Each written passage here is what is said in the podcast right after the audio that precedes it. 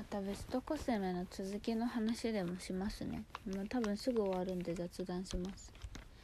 あのこの間途中まで紹介したんで残りのあのまつげ美容液不老不死のあれもすごい良かったですね。まつげ美容液って今年になって初めて使ったんですけどあの私ありがたいことにまつげが割と量も長さもあるんでそんなになんか長くしたいとかってあんまり思わなかったんですけど LDK 読んでたらなんかアイクリームとしても使えるしすごいいい成分しか入ってないみたいな書いてあって不老不死のまつげ美容液。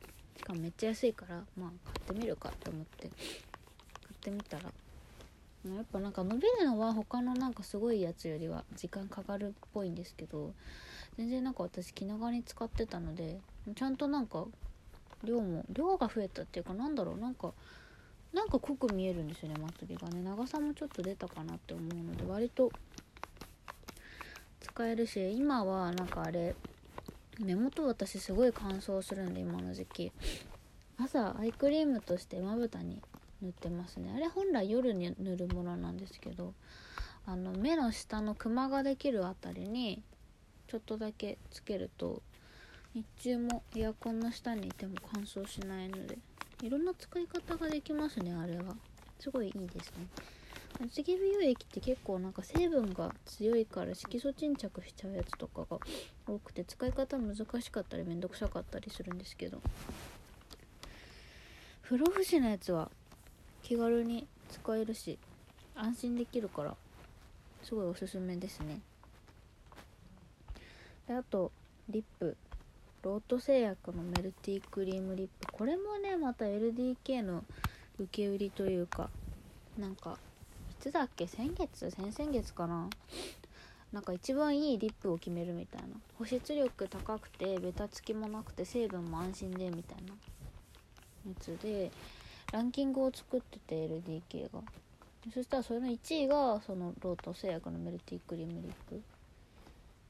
確かにね使ってみたらね私2個持っててえっとなんだっけ。蜂蜜の香りのやつとあもう一個のな匂いなんだっけ。今つけたのねさっき。緑色のうんとうんと。あミルクバニラだ。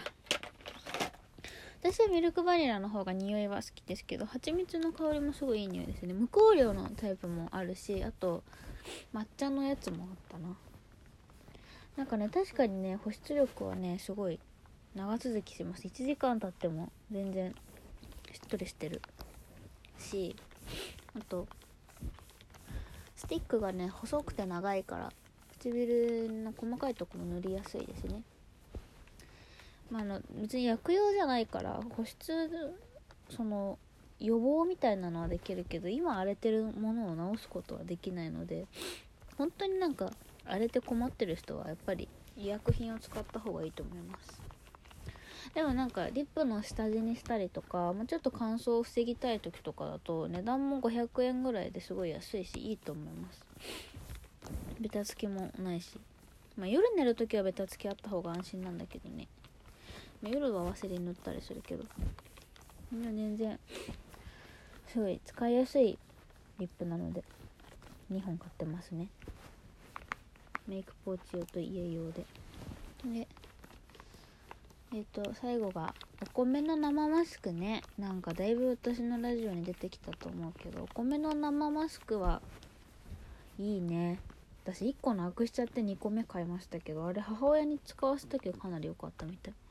その洗い流すペースト状のマスクでお風呂入ってる時につけるんですつけるっていうか塗るんですけどまあ肌がすごいしっとりする。なんか本当に1ヶ月間こう規則正しい食生活睡眠適度な運動をしましたみたいな人の肌になるからなんか最近本当に酒飲んでば酒飲んでばっかりですごいね。あの生活がぐずぐずなんですけども睡眠時間は短いしね。前よりは。だからまあやっぱりそれで魔法を使ってリセットしてるような感じなのであれはねマザイですね。本当に。とりあえず一回使ってほしい。お米の成分は割と日本人肌に合う人多いんじゃないかな。私は結構合うのでお米系のものたくさん使ってますね。まあそんな感じですね。今日は。そうあんま今日ね珍しくいつもねなんかラジオの話これを話そうみたいなのを決めてラジオ撮るんですけどそんな具体的に、まあ、とりあえずこのテーマで話そうみたいなこれについて話したいなみたいなのはあるんですけど今日全くない本当に。なんかまあ日記でも日記にしようもう。今日はね仕事中に足を強打しました。左の足の甲をなんか机の下にあったなんだろう。なんか開き戸みたいなのが足元にしょあのあるんですけどカウンターの中にそこが半開きになっててのなんか木製の結構鋭利な形してるのか角のところにガンってぶつけて。でももう接客中だったからそんななんか「行って!」みたいなの言えないしなんか平然としてて。まあでもなんかそんな痛くないから大丈夫かなって思って一日仕事して今日ねマジめっちゃ売ったんですよ。12万ぐらい売れたんですよ。すごい頑張った。もうラルク見た後だったからねなんか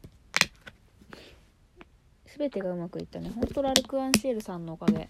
何でもそう。もう私がうまくいったことは全てラルク・アンシエルさんのおかげです。そう今日だから結構そんな感じでノリノリで。まあでも忙しかったんだよねすごい。なんかトイレ行く暇も水飲む暇もないぐらいずっと接客してて本当に忙しかったんですけどあっという間に一日が終わって帰り通勤用のスニーカーに履き替えたらなんかパンプスだと足の甲が出てるから全然気にならなかったんですけどスニーカーにした途端にああのぶつけたところが圧迫されてるのかめちゃめちゃ痛くて。うんまあもう結構歩くのもしんどいぐらい痛くなっちゃってで家帰ってタイツ脱いだらとりあえずなんか皮膚はねやっぱ木のとんがってる部分でぶつかってるからまあちょっと赤くなってはいるんですけど中がねなんかそんなすぐ腫れてはないんだけど痛いんだよね。多木なのかな。なんか病院に行った方がいい気がする。ちょっと本当に。心配。これで折れてたらどうしよう、まあ、折れないよね。折れてたらもっとやばいよね。なんかもう折れそうだから心配だから足の甲折れた気づかないで Google 検索したんだけどなんか折れてたらマジでやばいみたいな。なんかもうそこもね熱くなるしなんかひどいと本当にもう痛みでのたうち回るみたいなあったからうわ大丈夫かって思って。何にもしてないけどなんかした方がいいよね。よくわかんないな。何したらいいんだろう。とりあえず傷跡のところはリファをしてません。そんな感じ。てかもうリファ今日ね何日目なんだろう。もうわかんないや。10日以上やってるの。2週間ぐらいやってんのかな。まさかこんなに続くと思わなかったんでね。1日15分リファをするっていうのが。別になんか足細くなった実感とかないしなんなら最近暴飲暴食がひどすぎて太った感じはするけど。でもなんかねちゃんとリファをするから足がねなんかむくみにくく疲れにくくなった感じはすごいねする最近。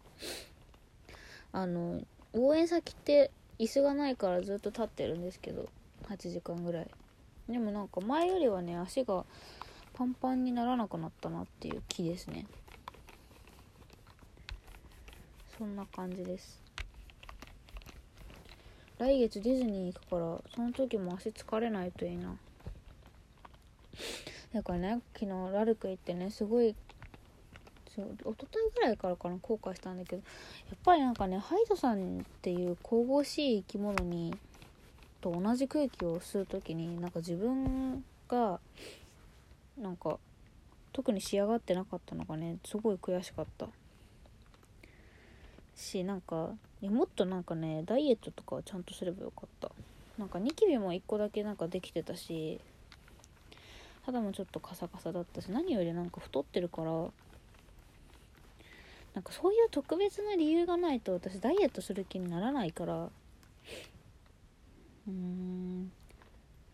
今度そのディズニーに行く時にみんなで写真撮った時に可愛く写れるように痩せようかな。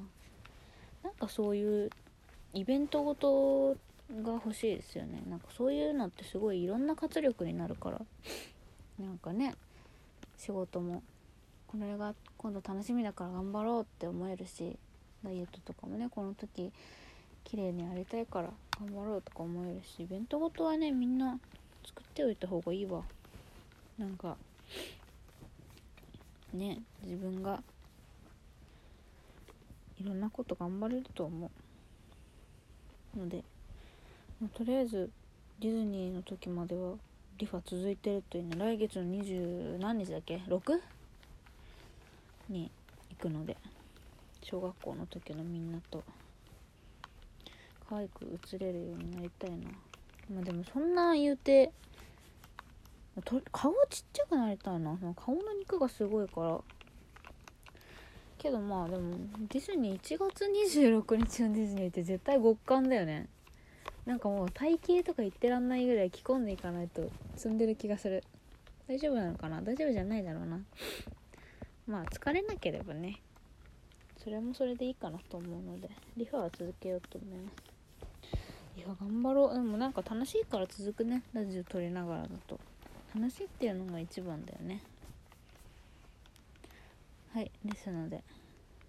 まあきっと明日明日やんのかな？わかんないや。